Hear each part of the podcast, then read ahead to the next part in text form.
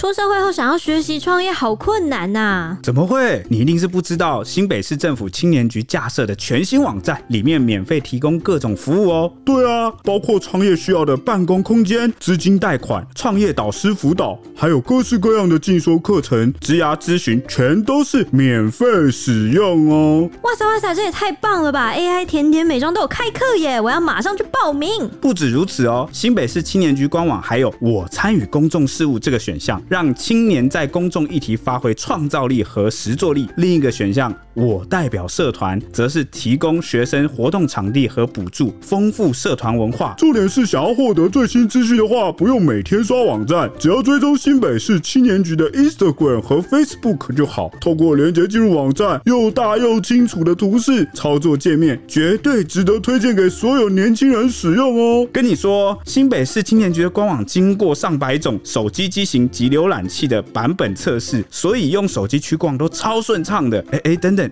你在干嘛？呃，我已经在使用新北市青年局网站啦。以上广告由就业安定基金补助提供。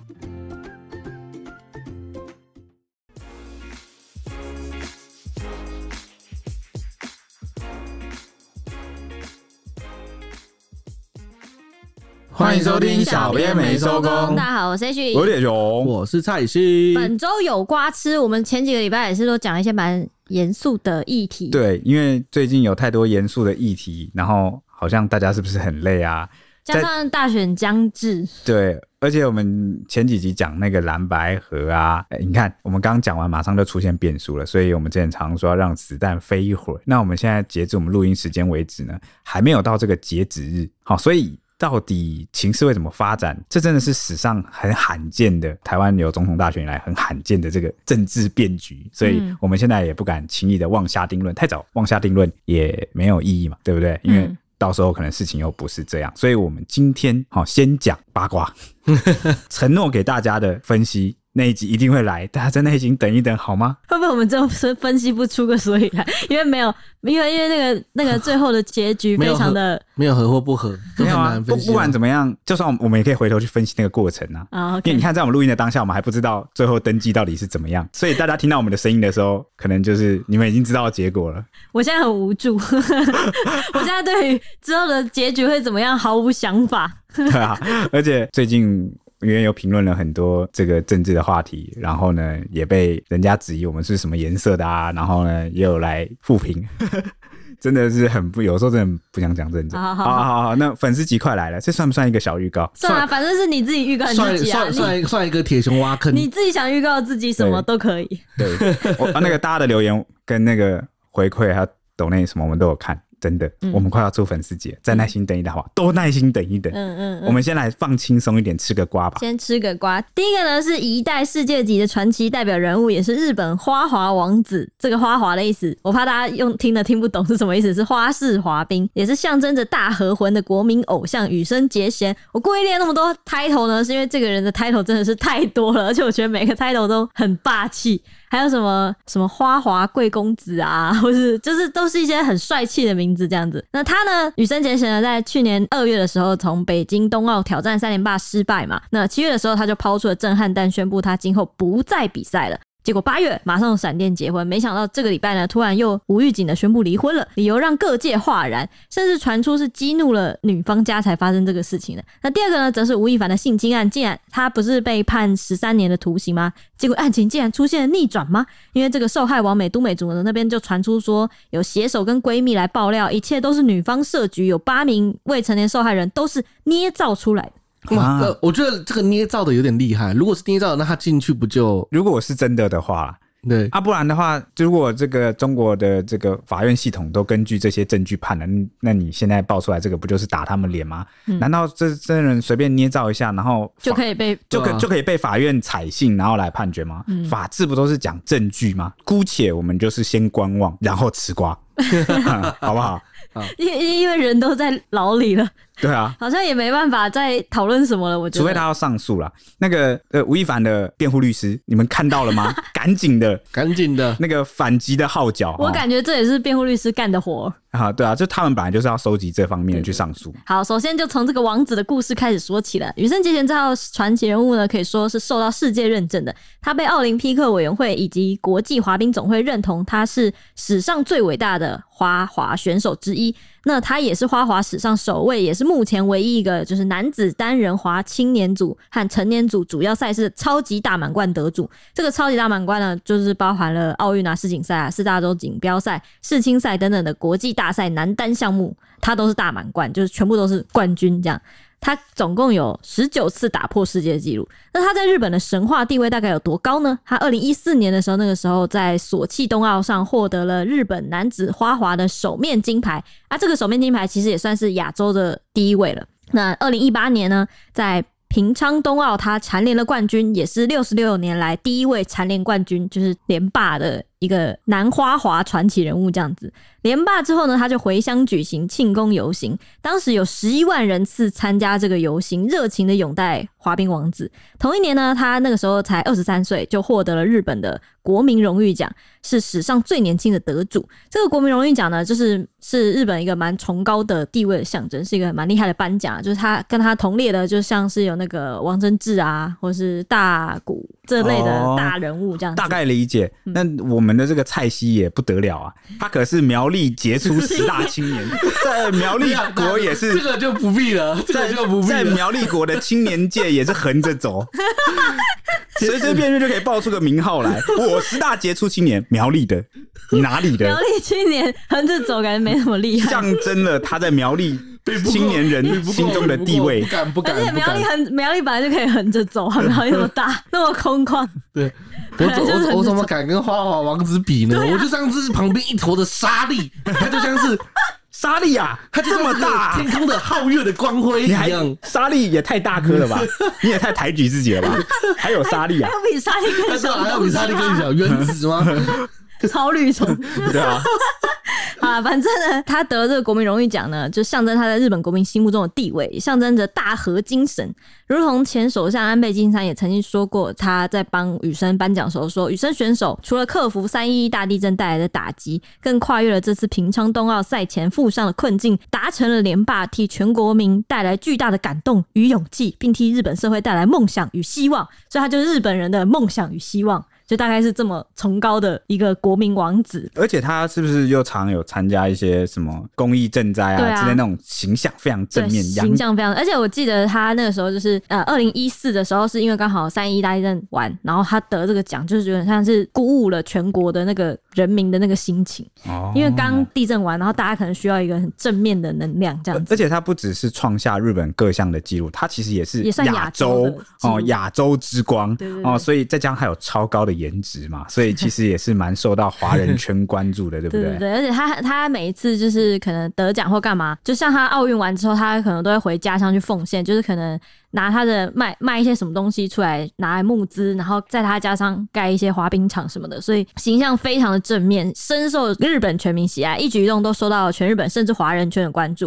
因为那时候他呃，我记得他北京冬奥的时候，那时候他想要三连霸，然后就也也很多就是中国的网友也超关心他的。而且很多他的那个粉丝，因为他很爱维尼嘛，然后那时候那个维尼语的事情，就是蛮多媒体都关注，而且超多粉丝都是带着维尼去，不分日本人或者是，我觉得就是华华人。维尼，对，你是说那个维尼？小熊维尼哦，小熊维尼，黄黄的那个，黄色的，会吃蜂蜜的那个。他在台湾其实有很多粉丝，对，台湾也超多粉丝的。对，那他就刚好来到这个高峰，有没有？嗯。因为他的身上扛了至少十九项世界纪录，几乎是集所有光环于一身的啦，也是日本夺牌的希望，所以他也承受蛮多压力。那去年二月啊，刚刚 Ash 有提到，他在北京冬奥上首度尝试至今无人达成的四周半跳啊，却不幸摔倒，那算是挑战三连霸失败，啊，名列第四，为告别竞技啊埋下伏笔。去年七月的时候啊。羽生结弦突然在东京召开记者会，宣布今后不再参加比赛，退出第一线赛事，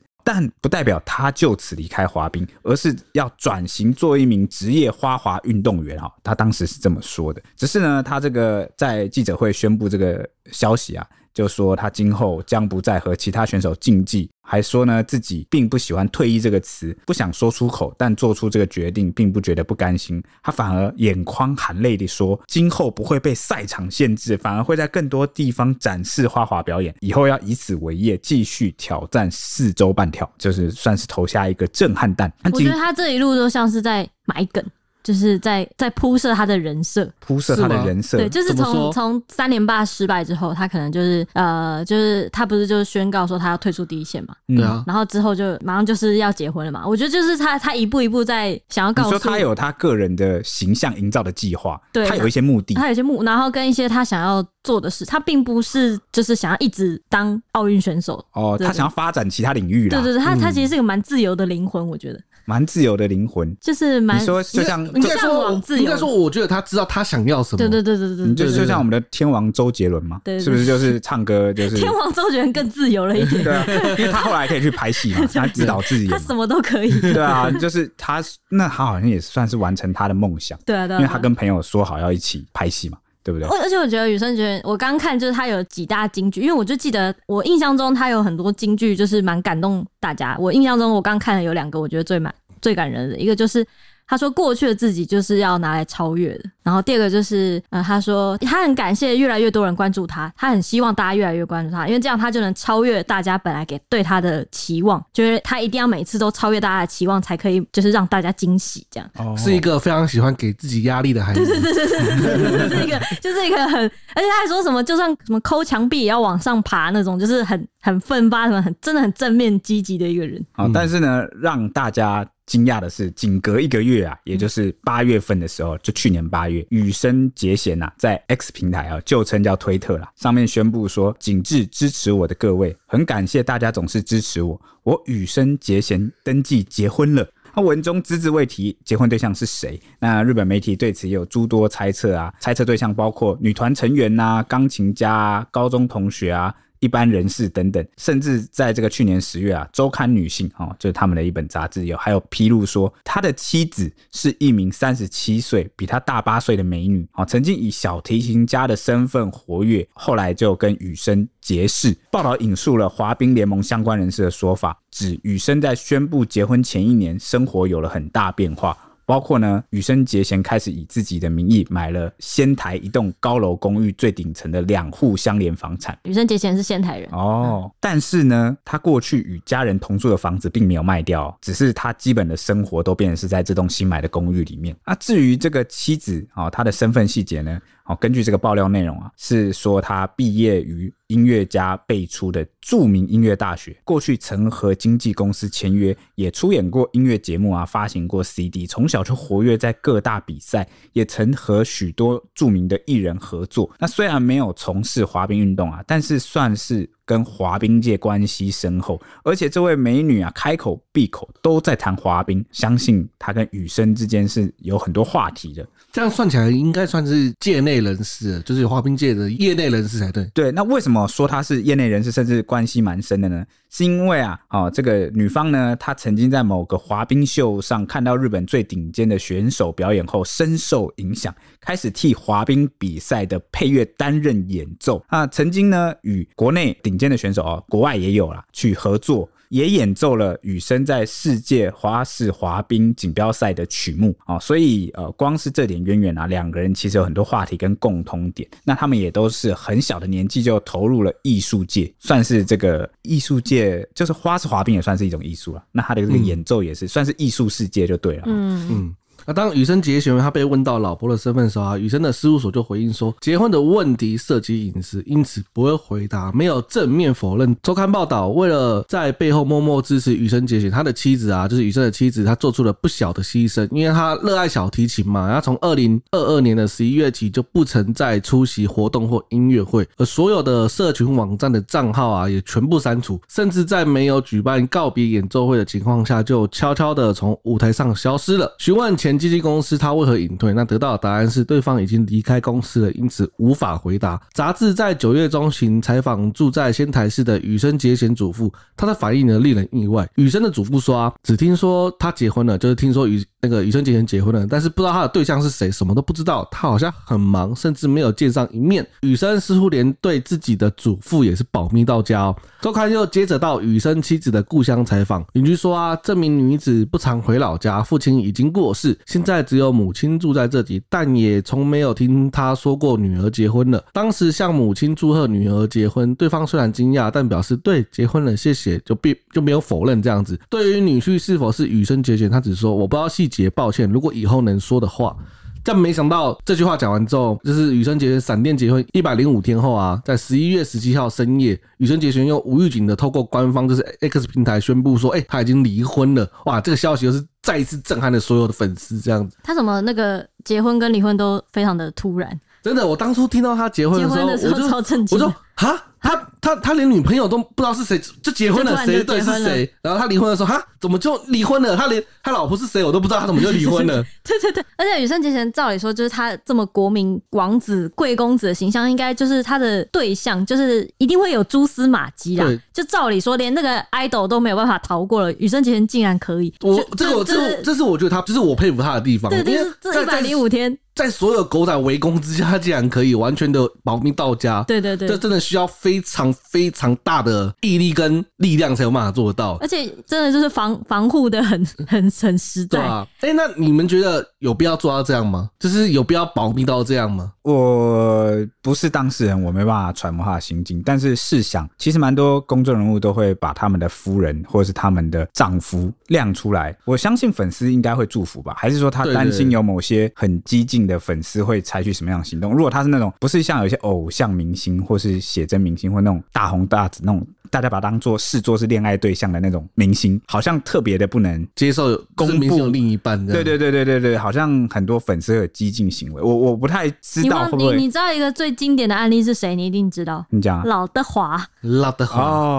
他也是防他保密他的妻子小孩，保密了多少年呢？然后就把他藏在豪宅里面，完全没有办法。但但我想知道是不是怕粉丝的激进行为？怕粉丝，我觉得周不是周杰伦，那个刘德华的感觉，他是个性很注重隐私，嗯嗯，然后怕粉丝可能就是可能几成，也是原因之一。对对对，隐隐私可能占了大部分。因为你现在刚好不是不小心讲到周杰伦吗？对，周杰伦他也大方的 就很大方公布了他的夫人就是昆凌嘛。呃，但大家还是叫她老公啊，就是你粉丝还是叫她老公，老婆可以有很多个，是不是？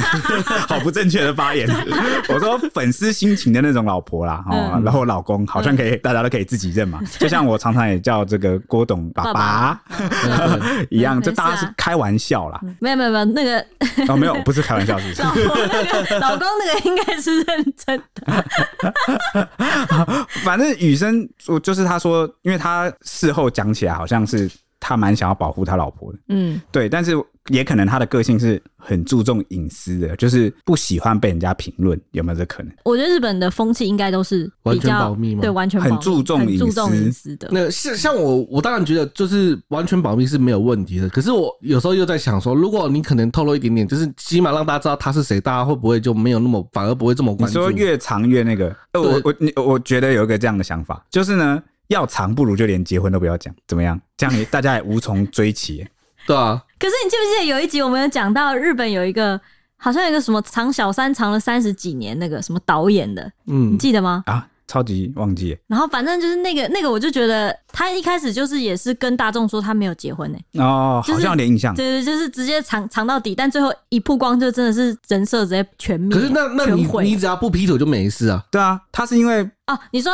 只他是因为感情不忠，然后所以才被曝光，才被大家抨击，他才毁灭他人设才毁灭。他从头到尾都很专一，那藏一辈子就没有问题啊。因为就算比如说隐藏了三四十年，他起码也度过了三四十年的安稳时光嘛。嗯，对不对？对啊，而且你到那么老了爆出来，大家也没兴趣。你你都老了，哦、有点道理。你都老了，大家就觉得哦，好，好哦。他现在是在在在大家最关注的时候爆出来，哦、对，对，对对，大家就会拼了命的要一直一直去玩，一直去挖。搞不好再过三四十年，那年轻人说你谁？你们不是常看到那个新闻底下我们讲？报道一些名人的新闻，然后就一堆人那么有人，这谁啊？我又不认识。他谁？对我，想说，你不认识关我什么事啊？你不认识就不认识嘛，有人认识就好啦。为什么要暴露自己的无知呢？哦，这种感觉。我觉得日本好像特别，他们的风气就是不曝光，尤其是家庭的部分。那我就在想，为什么羽生结弦他还是选择就是讲了一下说他结婚了？有没有可能这是为了给女方一个交代？就我不能正大光明的给你名分，但起码我宣誓我不是单身，然后让你安心的感觉，就比较放心这样子。我不知道哎、欸，但是宣誓主权。但是但是又不完全不曝光，就是、就是我有我有那个了，我死会了这样。哦哦哦，就是为了讲说我不是单身的，为了就有点昭告天下我结婚的这种。对对对对对。哦哦哦，可是他连祖父母什么都不知道哎、欸，反而只是跟大众。所以他就是他就是介于一个很尴尬的，嗯、你要么完全连宣布都不要宣布，你要么就是开了这个头，他们可能又觉得如果跟家人讲了，家人如果被跟踪，泄露是不是？或是主要是怕家人被骚扰吧。嗯嗯嗯。啊，我觉得是这样。家人被问到一一概不知的话，就是特别好解决，是不是？啊、呃，对啊，对，因为因为有可能如果家人被问烦了，搞不好如果你知道的话，你就会透露一点点，对啊，或者是家人会很困扰啊。嗯，所以感觉就是嗯，完全不知道是正确的解方这样。嗯，那雨生就坦言说，他当初怀着互相尊重、珍惜对方的心情和一般人士结婚，两个人一起克服了种种困难，考虑着要保护彼此，度过了许多时光。在这样的生活中呢，他的伴侣即使无法从家中踏出去一步，也一直保护而且支持着他。但自从他发表结婚以来呢，他们的生活隐私受到各种侵犯。众多媒体对于身为一般人士的伴侣，就是他老婆，还有老婆的亲友呢，跟他自己的亲友以及相关人士都各种诽谤、重伤跟跟踪，发表了很多未经他们许可的报道。在他的生活空间中呢，也时常会发现一些可疑的车辆跟人物来徘徊他们、找他们，突然会叫住他们等等的。他的妻子呢，也为了保护他，连家门都不敢踏出去一步。夫妻俩虽然感到很烦恼，但原本决定为了彼此而努力。但从现况看来呢，保护我自己和对方实在太过困难了。这种状况可能会持续下去，即使一时之间可能会好转，也有可能再次恢复。考量到未来，为了对方的幸福，为了对方能享受不被限制的幸福，做出了离婚这个重大决定。这当中，这这这这一整串就是他的声明当中，我觉得最重要的一点，大家关注一点就是他老婆为了为了保护他，连家门都不敢踏出一步。这真的牺牲非常大。要要是我一百零五天没办法出门，我会疯掉。那不就被被隔离一样？对，就像被隔离。啊、而且我而且我觉得很多剧都会拍这个，好像日剧好像都很常拍这个，就是完全要必须在家中，完全不能被，完全不能出门。女她跟女方这个恋爱，我们客观来讲，女方是放弃了自己的人身自由，哦，把自己禁锢在家里面，这是第一点，对吧？第二点是呢，这个女生还放弃了自己的工作，对吧？因为她为了保护自己的老公，所以她工作都。完全就是悄无声息的淡出，然后也没有任何告别，对啊，就像人间蒸发，然后连家人跟朋友都不知道，还有同事也不知道他要去哪，甚至连妈妈都不知道。第三个是他的工作是表演型的工作，对啊，是要表演型的是多么的需要曝光度，注重曝光，他直接中断了他的这个表演的人生。那第三件事情是什么？他把他的那个社交账号全部删除，你连在家划一划社交账号跟朋友聊天的联系。还有那个分享自己的生活的权利也没有，这个牺牲之大，不知道是不是因为他比羽生结弦就是大了一些岁数，所以呢，他觉得羽生还有发光发热的机会，然后把这个机会让给老公，我自己就结束，有没有这样的可能？哎、欸，他这样让我想起以前我超害怕的一件事情，就是人死了会，我有时候担心人死了什么都不留，就是连墓碑都不留下的话，就是如果没有人记得我，就好像不存在过一样。那你有看过《航海王》吗？人有人什么时候会死？当你被所有人遗忘的时候，你就死了。被所有人遗忘的时候，我就死了、欸。然后我觉得他老婆这种状况就很像，他突然之间就就没了、欸，就整个人没了。对，那反观呢，这个羽生结弦为了守护他而付出的努力，就是宣布他已经结婚了。结婚了。还有吗？你们讲一下。你不要这样。我们只是我要继续讲下去，不然你会让气氛很尴尬。我们只是一时还没想到，就是呃，呃这个羽生结弦还有买那个嘛，就公寓啊，那个就是顶楼豪宅两层，对对对，两层打通，然后让他老婆可以有个地方住在在他老家买的。对对对，然后呢，嗯，还有他老家买肯定是给家人住的吧。还有断绝自己的那个，宣布自己已经死会，然后呢，因为老婆都不能出去，所以一定是羽生结弦从外面买那个吃的喝的家用，买回到家里。啊，你们都不接哦？我我我也想要接啊，只是只是讲啊，讲不出来，讲啊。而且我记得那时候就是周刊报道说这个人，这个他老婆的呃身份起底的时候，好像那个时候就是呃大家的分析跟意思就是，原本周刊对于这种报道就是起底的报道不能写的这么肯定，但。结果这一次对于这个小提琴家女老婆的说法是罕见的一致性的，都算是蛮确定的，讲出了他的身份。他是用肯定的语气，就有点蛮肯定才敢报这样子。就是所以你看他后来就是问什么他谁什么什么他家人，结果都没有否认，基本上就是确定就是这个人了。所以就是那个时候就是我就是觉得已经快挖出真相了。对对对对对。所以因为我刚刚是看到他讲那一句为了守护彼此而努力，我就想要知道他们可能一起努力了什么，所以我刚刚才会出现那个疑惑。但毕竟我们女方那边就是几乎零零了解，对啊，没有办法，好像没有办法很平衡的告，因为因为对女生做错了什么？对对对，因为周刊挖出来就是女方的那个背景，她的她做出了某些牺牲，嗯，但可能羽生结弦她也有很多牺牲是我们不知道的，嗯，真的只有这个事情啊，就是如人饮水，冷暖自知嘛，对不对？所以最后羽生结弦讲出那句为了对方的幸福，为了对方能享受不被限制的幸福，所以做出这个决定。好啦，也算是一个，但是这个小提琴家还有办法再付出吗？可以吧，因为她还蛮漂亮的。啊，你看过？看过，看过，他的照片，周刊有曝光他的照片。啊，你说突然消失的一个人又突然跑出来，啊，不就知道你是羽生结弦的？可以改个，可以改改个名吗？那、啊、反正表演的时候，你去表演的时候都是那种演奏，我觉得演奏会不会在乎这个？哦，在乎的是音乐的内容。嗯，除非你是个人演奏会。哦，个人演奏会，我觉得就可能比较会有点明显的感觉。OK，但他的，但他好像都是跟着乐团啊，我觉得应该就没有那么会受到大家关注。嗯，好，我要继续讲。那根据日本媒体报道啊，夫妻俩婚后并没有同住，这是后来羽生宣布离婚之后，日本媒体又接续着报道的东西，就是据说啦，他们两个婚后并没有同居，男方婚后还是住在家里和双亲姐姐同住，女方为他牺牲了，却遭到呃一些骚扰跟诽谤，就足不出户，躲避跟拍跟追访。生活中呢，还不时会出现那些可疑的车辆跟人来徘徊，严重影响双方的家庭生活。啊，这个就是更内幕深入的挖掘，这日媒讲的啊、喔，日媒这狗狗狗仔讲的哦、喔，不是我们。呃，因为羽生结弦对外就有说，就是女方受到很多限制，所以选择离婚。但是什么诽谤重伤，这是他唯一讲的、喔，跟踪之类的。对对对，对对对，但是这个日本媒体挖出来。就是主要是羽生结弦的工作安排啊，跟他的这个家庭居住情况，大家都知道，这个感情其实蛮需要两人世界去维系，对，去维系。嗯、你都没有没有那个机会，那很容易就疏离疏远啊。所以有没有可能也是因为这样感情变淡啊，或者是 真的就是因为曝光？对啊，就。感情生变，这是蛮可能的，很有可能啊！而且那个一百零五天，假设真的都足不出户的话，那个绝对是变质的之快。啊，如果对啊，再想想看，如果一百零五天他们又没见面的话，会不会会不会一百一百零五天都没有见面？好像被就被关起来，对，也是有一种可能。但其实不知道他们交往多久了。对，那搞不好他们交往了蛮长一阵子，也也不知道。只是这感情有的时候如果交往不久的话，它其实蛮脆弱，然后就很容易受到环境影响。嗯嗯。那国民偶像闪电离婚，主要理由是双方私生活被过度曝光，消息瞬间就登上日本的热搜，多数网友都心疼感叹说啊，雨生被逼入绝境了。支持他得到幸福是真正粉丝们的责任。还有人说，真的太残酷了，这真的是一个很难生存的世界。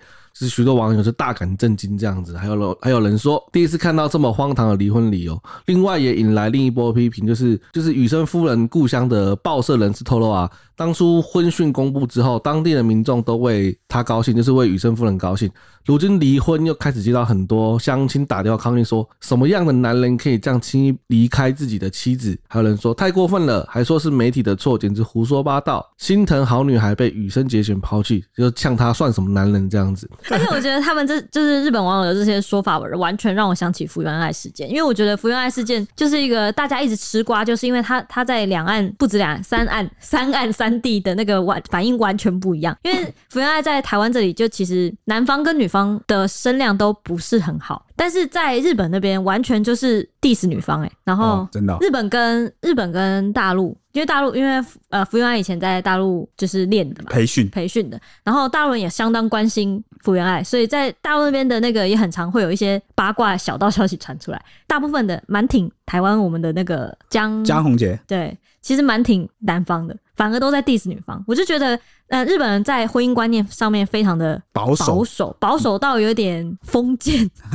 就是哇，我觉得有点夸张，因为他们他们对福原爱的 diss 是那种还在讲什么不守妇道、三从四德，对对，就是在还在讲这种，就是呃，台台湾算是亚洲里面性平意识比较高的，然后就会比较前的吧，比较前卫。我觉得你甚至可以讲最高的，对，应该是最高。对，因为不管是可以负责任的说，不管是南韩、日本还是应该应该台湾都是远胜，所以可能听到会觉得啊。这个年头还在讲，你看，就是、而且而且他他的讲法是那种，就是呃，像江为什么江宏杰江宏杰追去日本这件事情，他们就是大力赞赏，说什么哦，福原爱就是应该被告啊，然后应该赔钱啊，应该怎么样？男方这么辛苦从台湾来，然后为了争取什么小孩，就是你知道，就是把男生的那个拉的蛮高的，然后只要福原，因为福原爱，因为他有被拍到嘛。哦，我讲。我知道你要表达什么，你讲的就是他们都有一种没有讲出来，但是有一种潜在默认的这个概念，就是夫唱夫附随。嗯，就是女生好像都要跟随，嗯，男方的那个对，然后他自己逃回日本，然后丢下小孩干嘛干嘛，反正他就对他就是给他很多罪，但是我们也没有。我们这边也不算是挺福原爱的所有的行为吧，嗯，只是说我们的意思在表达说，大家对于福原爱的批评有时候会超出那个范围，然后加诸很多道德上对，然后性别上的批评。而且我记得那时候好像已经离婚了吧，然后福原爱被拍到还是干嘛的事情的时候，才就是我觉得时间上没有没有办法给他实锤啊，就是他不算一个真正的出轨证据。我觉得，因为如果已经离婚了，你就不能说他是那个对婚内出轨，而且你可以批评他什么不负责任啊，或者你不满他某些行为做法跟态。度，但是你可能就不会去讲说什么什么不守妇道啊，这种性别批评的，这个这个很很怪。哎，我刚刚不是讲说台湾其实性别意识算比较前卫嘛？哎，这个没有乱讲哦。你看台湾的那个离婚率很惊人啊，几乎就是处于一种 就像分手一样，你知道吗？就是哦，我我我不喜欢我就我就分这样。好，然后大家好像现在也不太会，除非你是保守一点的家庭，可能就会批评说你你不可以乱离婚哦，这种感觉啊。嗯嗯。然后我就觉得呃，福原爱这件事情跟那个雨生这件事情，我觉得就是。因为他们的观念跟他们的风气比较保守一点，所以才会让他们的艺人啊，或者是公众人物，对于结婚跟离婚跟这种事情都特别的重视，必须要很隐私。可是女方故乡的会被批评到死，女方故乡的乡亲蛮挺的。你知道什么吗？因为他们有一种那个属地的连结，对，就是因为原本他们以这个女方能够跟羽生结弦哦这种国民姐夫结婚，对对对，为荣就为荣啊，国民不能叫姐夫啊，国民女婿，女婿，国民女婿。然后，所以他们原本是很光荣，然后他们有一种整个好像家乡被抛弃的感觉，被污名化，你怎么可以随便抛弃我们引以为傲的这个呃？而且很多相亲可能是也是女生啊，就会觉得你不说一声就离婚，然后说什么是媒体的错，对，就是你好像把责任全部推到媒体身上，然后你虽然说什么双方彼此努力，但好像也没看到你努力了什么。你难道你的努力就只是我宣布我结婚了，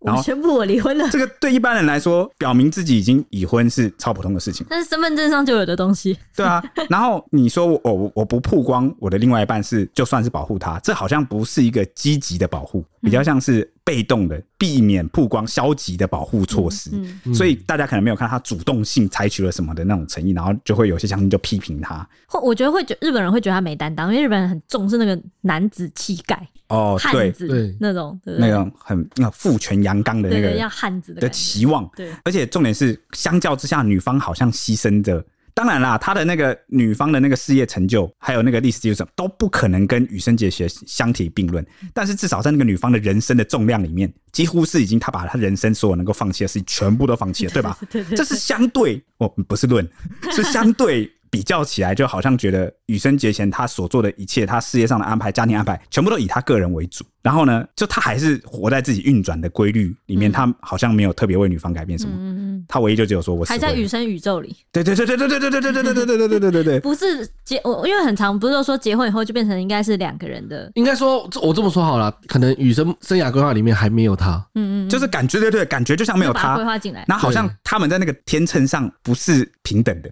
嗯嗯哦，所以就给人这样的感觉。这我们哎、欸，我们是在分析相亲为什么会批评他的原因。嗯，我觉得可能有这样的看法。嗯，那我们这些台湾人其实是吃瓜群众啊，我就分析给你听，想告诉你为什么有些人会介意嗯，那针对就是羽生结弦离婚啊，就是羽生的八十多岁的外婆，她日前出面受访的时候，就跟大众道歉说给大家带来麻烦了。接着就透露说，连她自己都没有见过孙媳妇，感叹就是这件事情造成双方都受伤了啦。那女儿前一晚才打电话来说，羽生结弦在精神上崩溃，就是羽生的妈妈说羽生在精神上崩溃，甚至不吃饭呐。她外婆说啊，本来她也想见见孙媳妇的，也希望早点结婚，安定下来就好。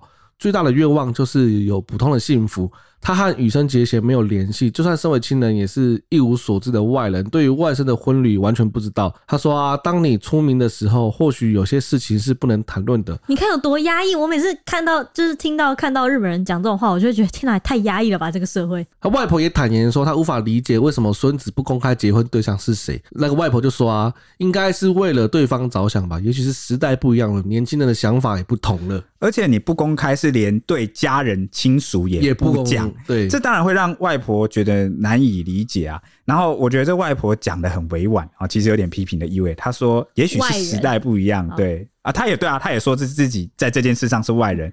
然后呢，也说也许是时代不一样，年轻人的想法不一样。通常就只有那种你真的是无法理解为什么要这样。我也我老实说，我也有点无法理解。但是可能每个人就真的他遭遇的那个苦难，只有他自己可以理解。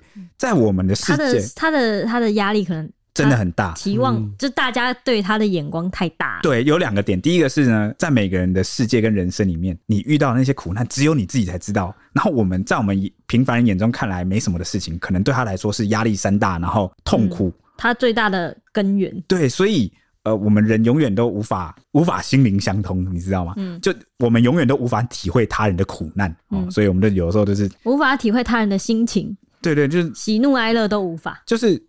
比如说这这这件事真的很平常，那对我来说痛苦指数只有五分，那对他痛苦指数可能五百分。嗯，然后你如果拿这个标准去评价，说哇靠，你也太草莓了吧？这个你你怎么不行？于事无补啊！你们终究是不同的个体。嗯、第二点是你的事业、你的成就如此之高，你就注定了你不是平凡人，你就很难去谋求平凡的幸福，因为你你也是走上了另外一种巅峰嘛，你得到了。那些巅峰的祝福与加冕啊，所以就有点像是呃，欲戴王冠，必承其重啊！谢谢你啊！天哪，天哪！谢谢你今天的结尾 哦，对，今天的雨声结尾，谢谢你，对对，再说一次。欲戴王冠，必承其重，帅吧？帅帅帅帅帅帅帅帅！不得不夸一下。你看，连你都可以夸他。OK，那以上就是我们今天结弦羽生结弦他的这个瓜的部分。那接下来呢，就要来到有有万众期待吗？那个哇，他他备受关注。那当初他也是真的非常非常红哎。没错，就是吴亦凡性侵案。你有 freestyle 吗？难道要逆转了吗？因为至今已经过去两年多了，然后每逢谈起这个事件，大家都会讲你刚刚不是那句，是讲说我的很大，你忍一下。我的很大，你忍一下。对，这句话真的变迷因梗了。对，那回顾当时呢，二零二一年七月的时候啊，网红都美竹指控吴亦凡性侵未成年。那当月北京警方就公告啊，说吴亦凡涉嫌强奸罪被刑事拘留。那隔月呢，检方就宣布批准逮捕吴亦凡。好，动作之快啊，令人。啧啧称奇，好像就是一副就已经掌握了很多证据这样。他他死定了，他这。那当时是正值什么样的背景呢？正值。中共正在整顿劣质艺人，劣质艺人，对，就是那时候不是常常我们听到一个词叫做那个劣迹艺人，劣迹艺人，对对对，那时候在整顿演艺圈，因为这个呃，可能有一些风气或意识形态上的这个呃有关的呃形象需要去把控，就不希望造成对他们社会可能有一些影响啊，我我不知道他们考量啊，反正当时就是在整顿。哎，这如果写进，这如果未来就是可能一百年后历史课本上面就会写中国大陆某一段历史，就是文化改革，就是你说有一部分是。风运动，对对对，有一部分娱乐就是整治劣迹艺人，然后什么？哎、欸，那阵子真的很多哎、欸，什么限韩令哦，限韩应该有有那个中韩冲突的背景啊，嗯，不止限韩令，说什么禁止穿越，然后呢，禁止宫斗，然后有些历史题材，对，禁止宫斗，然后呢，就开始有很多很细的，大家再也看不到项少龙了，对，条条规规，寻秦记，然后那时候不是有很多那个拍连续剧的或什么的，他们其实就是。拍完也不知道自己能不能上，能不能过审，可能就你所有的成本就突然可能就打水漂了，你这段阵子的努力可能就没了。哦，但还好没有没有不算太长吧，这个时期没有算太长。嗯，我觉得有大概半年左右，但是因为每一次都是雷声很大，雨雨点也很大，所以就是每次都是消失一两个人，或者是某几个艺人就会直接被你说范范冰。对，犯病案，或是没有那那一阵子出了超多个，就是劣迹艺人查那个逃漏税，然后那一次之后，就是那几个艺人都被贴了。标签劣迹艺人的标签，就整个不见了，就就是有点，我觉得有点声声誉都受到很大的影响。反反正我想强调的是在那个大背景环境下，嗯、这个就是最需要避风头的时候。对对对。啊，网红都美竹呢，他就挑对了一个时间点来爆料他。对对对对，那指控爆料完之后呢，掌握了天时地利人和。对啊，啊，就是在这个风头上啊，完美的一集，他打错了彗星一集。对，我我头上的一尊，现在我老大天子讲，天子就最关心这件事情，那当然是光了。对啊，那当然是马上火速逮捕嘛。嗯、那二零二二年六月，也就是去年啦，北京法院审理吴亦凡就是涉嫌强奸聚众淫乱案啊，在十一月的时候一审对吴亦凡以强奸罪判处十一年六个月徒刑，而且拘真的好快哦，这才六七八九十四个月而已，嗯，五个月了，五个月，五个月，五个月，哇，五个月就判了，对啊，有够快，也驱逐出境。聚众淫乱罪呢，则是判处一年十个月，而且是数罪并罚。他最后决定啊，总 total 就是执行十三年有期徒刑，附加驱逐出境啊，导致他的演艺事业算是一系全毁了啦。啊，但是吴亦凡不服判决，提出上诉啊，目前二审仍在进行中。不过呢，时至今日啊，都美竹的闺蜜李恩却突然抛下震撼弹，再度发文爆料说，都美竹勒索吴亦凡不成，才把两人合意性交硬掰成是性侵，而且八名未成年受害也是凭空捏造。此外呢，都美竹的另外一名写手徐某哦，那本名叫做猫世林。啊，也同声出面指责啊，这个都美竹满口谎言。那消息一出，是震撼各界啊。那这个都美竹的闺蜜李恩说了什么呢？哎，我但我比较想知道，为什么她要反目？是怎么样才会反目，想要来报道她呢？我跟你讲，一定是李恩她那个勒索不成啊。我他们是说自己被骗，自己被都美竹骗哦，出来帮都美竹做伪证吧。有点类似这个感觉、啊。那你们这样就是狗咬狗一嘴毛啊！你当初就知道你做的是伪证，你现在好意思出来义正辞严、喔？没有，他当时不知道。当时、哦、你说当时不知道？对，当时出来帮都美竹说啊，他他性侵我朋友，然后后来发现啊，都美竹骗我这样。哎、欸，你刚刚学的很像。这个要怎样才可以发现呢、啊？因为都已经都已经判下去了，要好像是据看起来新闻上所知，可能是这个录音档出来了啊，有证据哦。对，有证据。吴亦凡的律师团上上上，对对对，Go Go Go。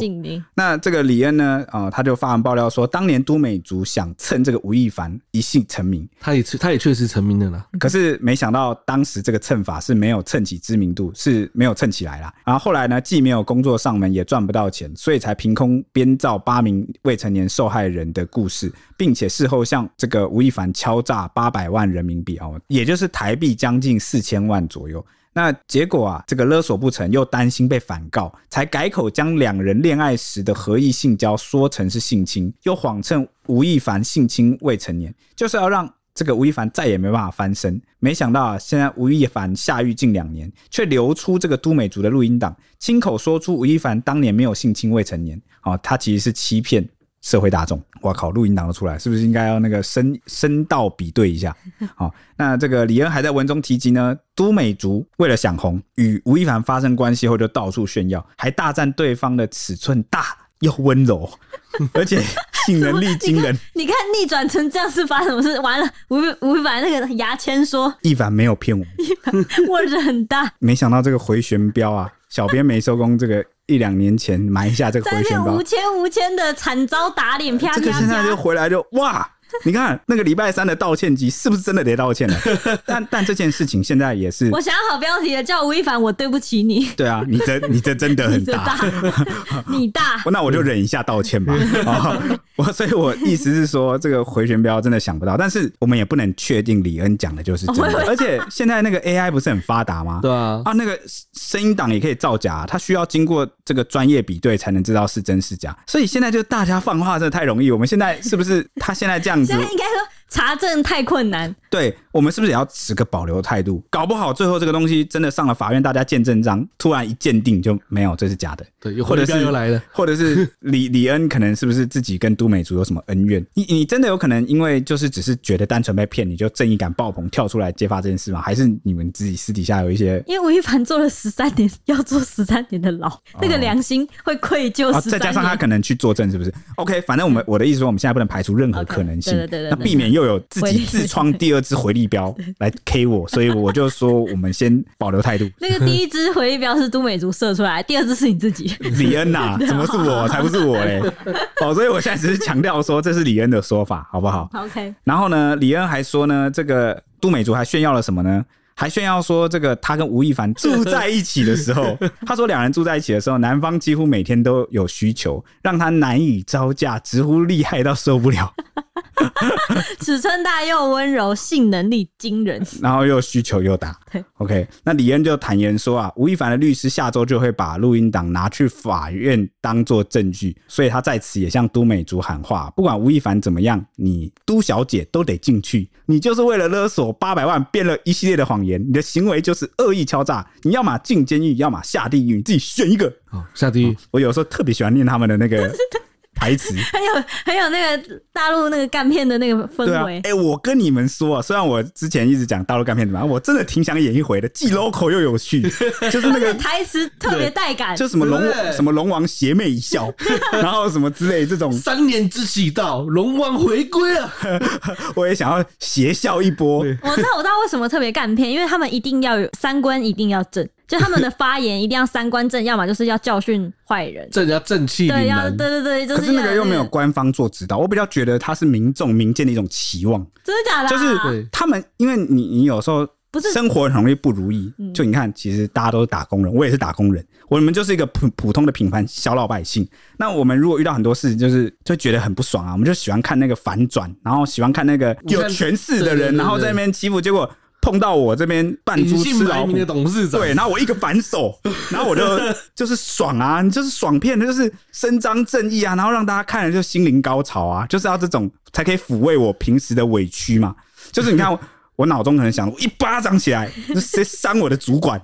叫怎么叫啊？然后什么？然后或者是什么？我我不干了。对，怎么讲？或者是什么？把我开除的公司，后来才发现失去我，怎么乱成一团？这种 爽爽。然后脑中想一想之后，就面对你就说：“我我知道了，都是我的错。”我马上去做。委屈，所以就是精神鸦片这种感觉啊。嗯，好想演哦，因为我也是完全能够体会他们的心情。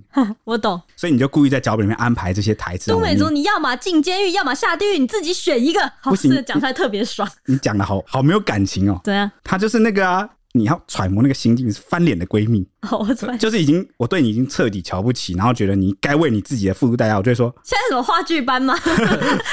要么进监狱，要么下地狱。你自己选一个，或者是要瞧不起都美竹 啊？对对对，你演的比我好。进监狱，要下地狱，自己选一个。我刚刚演的是那个，就是韩国的那种复仇剧的，就是要冷冷的说，你要么进监狱，你要么下地狱，你自己选一个吧。那个版本是小人得志。你那个，你们做梦都在想怎么演反派、啊。你你你不要演的像中国官场剧，那个古代那个古代的那个坏人，那个官场斗争就是那样。OK，看来人家弄倒了就要讲这句。对对，看来我们适合演不同的剧。好，反正呢，除了这个闺蜜李恩大爆料之外啊，这个都美竹的写手徐某也同步发爆料文。哎、欸，为什么连写手都这个叛变呢、啊？这个都美竹是不是众叛亲离啊？应该是。他到底做了什么事？我真的蛮好奇。而且为什么这个写手会跟李恩一起啊？你看，因为他们当时也是一起啊，不是内部一定有故事，对啊，一定我们不知道的，对啊。然后，所以反正这个写手也发文，就在开头就喊说，终于要要要反叛，就也不是反叛，就是要推翻前面的，一定要找一个。你是说一起政变？对对对对对对，你一定要找一个帮手啊，一定要两人才成型啊。好。普里戈金听到了吗？你就是孤立无援啊！难难怪被这个俄罗斯打下来。哦，哎，不是啊，我也不能确定是俄罗斯打下来，就反正他最后就不了了之，呃，兵谏不了了之，所以就一定要拉个帮手就对了啦。没错。那反正这个写手徐某呢，他在这个文章开头就喊喊说什么，终于要结局了，表示事发至今已经两年多。那他的内容就写说，我此时此刻还记得当时他是如何信誓旦旦、信口雌黄的欺骗我。他就还原了这个性侵的真相。指出说呢，都美竹与吴亦凡发生性关系后，都会拿手机炫耀，哦，说吴亦凡炫耀什么炫耀什么，讲清楚啊。来了来了，他然后他的口吻就就会说，吴亦凡特温柔，人特好，我想进这个圈子，我需要他，但我觉得爱他好累，他没有腹肌啦，就一个大肚子而已，摸起来软软的。所以炫耀的是什么啊？嗯、炫耀的是什么？呃、就是 快说，温柔人特好。对女生温柔，人特好。掏出手机要炫耀的应该是 JPG 或 GIF 档，或者是 MP4。有啊，大肚子的照片，哦，搞得像怀孕一样。大肚子有什么好炫耀的？哎、欸，可是你有没有发现一个盲点？就是这个写手徐某他的这个爆料啊，很明显，都美竹的这个炫耀的口吻的内容，并不是对他直接讲。因为如果是对他直接讲的话，他当初就不会被骗了。他说自己被骗，然后又说都美竹有跟他炫耀。那、嗯、如果都美竹是事后炫耀吗？不可能啊！都美竹为了骗他，一定不会事后炫耀啊。嗯，因为他开头就骗你了嘛，他不能不可能不攻自破嘛。所以这感觉有点像是徐某哦，这个写手他从李恩那边听来的哦，对，或者是从别人那边听来的，嗯。而且，就李恩也说自己被骗吗？你作为她的闺蜜，你难道没有听过她的炫耀吗？你都是闺蜜耶，你怎么可能？你都说这个都美竹到处炫耀了，她会不跟你这个闺蜜炫耀吗？所以你们意思就是她没有，她一开始就有炫耀吧？对啊，那你们就不能说你们一开始不知情啊？如果他你是一开始就听过他炫耀，你们就不就知道他们两个是合意了，就没有性侵了？哦哦，我懂你意思，逻辑盲点大突破。嗯，好，所以。我有点不太确定，这个李恩跟徐某，你们两个人到底是不是事前知情？也可能是李恩知情，徐某其实不知情。不然的话，徐某也不会用这种转述的方法讲说都美竹是怎么样跟人家炫耀了。嗯。对吗？嗯，OK，这种感觉了。嗯，那徐某就认为说呢，都美竹就是要吴亦凡死，他不死，他就得诈欺进去蹲十年。因为这是说都美竹中之所以把吴亦凡往死里整啊、哦，就是为了避免自己也就是陪葬啊、哦，就是他他既然要弄他，就要一招致命这种感觉啊。那徐某说他现在知道事情真相后，有大半年都睡不好，吃不好。我靠，你半年前就知道，你半年前就知道真相了吗？这是比较让我震惊的。然后徐某还说，他打从心里想帮助吴亦凡，我能做的都做了，我对不起他，我这一辈子都对不起他。那两篇爆料文接连曝光之后，也掀起大票网友吃瓜关注，纷纷直喊说：“啊，这是啥意思啊？这意思是说吴某是被冤枉的吗？”哦，我的天呐，这到底什么情况啊？哎，为什么好像演那种平凡的小角色 比较比较优秀？对对对，哈，因为你就是个，因为你就是个草民。哈，我注定要演无名小卒。然后，但也有网友认为呢，说只能说两个人都半斤八两，你也别给凡凡洗白了。真的什么事情都没有，还能进监狱吗？哎，这还难说。对，那还有人说。判刑进去就是事实清清楚，证据确凿了。那对此，律师就说呢，依照携手目前揭露的资讯，就算是真的，应该也不会改变二审判决啊。由于从法院先前揭露的事实就是吴亦凡在其住所先后趁三名女性醉酒后不知反抗或不能反抗之机，强行与与他发生关系。那性侵指的是性关系发生的当下被害人的状态，而非事后。因此，就算都美竹事后都有向就是朋友炫耀，就是呃。被吴亦凡怎么样了？就是吴亦凡很大这件事情都跟性侵无关。那未成年的问题呢？就当地法律而言呢，若未满十四岁，无论对方是否同意，都会以在台湾算是叫做性侵，在他们那边叫强奸。强奸对论处。若是十二到十四岁之间呢，如果从这个身体发育的状况、衣着特征等能够观察得出来，可能是幼女而实施奸淫的，以还是以性侵论处。小于十二岁不需要举证，行为人明知其年龄均会以。性侵论处，最后呢，这个写手透露说，都美竹原本不爱吴亦凡，发生关系之后爱上了。到底法律上要如何判定性侵罪呢？律师就说，判断是否违反被害人的意志发生关系是复杂的认定过程。如果双方完全不认识，过程中被证明使用暴力是比较好认定的典型性侵。但真真实的案例中有许多变因啊，例如被害人有没有喝醉啊，喝醉到什么程度啊，或者双方是否有被胁迫的权势关系。被害人的报案时间早或晚等等都是可以参考的依据。当然，报案早是比较有利。而且还有一种可能啊，受害人可能会斯德哥尔摩症候群，嗯，爱上施暴者。哦，这是有心理精神的那个嘛？对，所以法律的判断很简单，就是在发生的当下到底。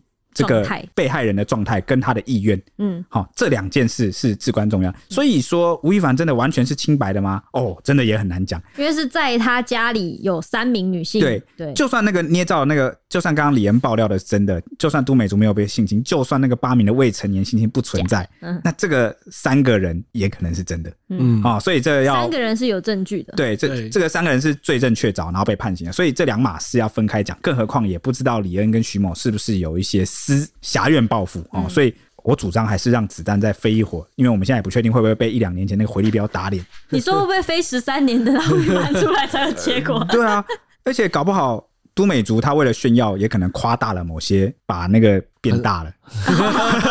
这个我也蛮在乎的。对啊，哦，反正我们就是吃瓜群众啊，大家都别太上头。我这个资讯容易造假的时代，我们就是谨慎判断，谨慎判断，眼观四面，耳听八方，好不好？我们就在等子弹飞下。现在吃瓜还要吃的眼观四方，耳听八方。哎呀，你不知道，免得就搭上失之列车，很危险的。不知道这个年头翻车多容易啊！不翻车最好的方法就是不上车。哎、欸，我不笃定，我什么都可能都讲讲看，然后把事情说全了。我在底下吃瓜的还会翻车啊？OK，好，不知道大家喜不喜欢我们近日连续这个严肃之后的哦，稍微放松一点，谈一下八卦。好啦，那该讲的我们还是会讲，你们别急好不好？我们下一集见，拜拜。拜拜。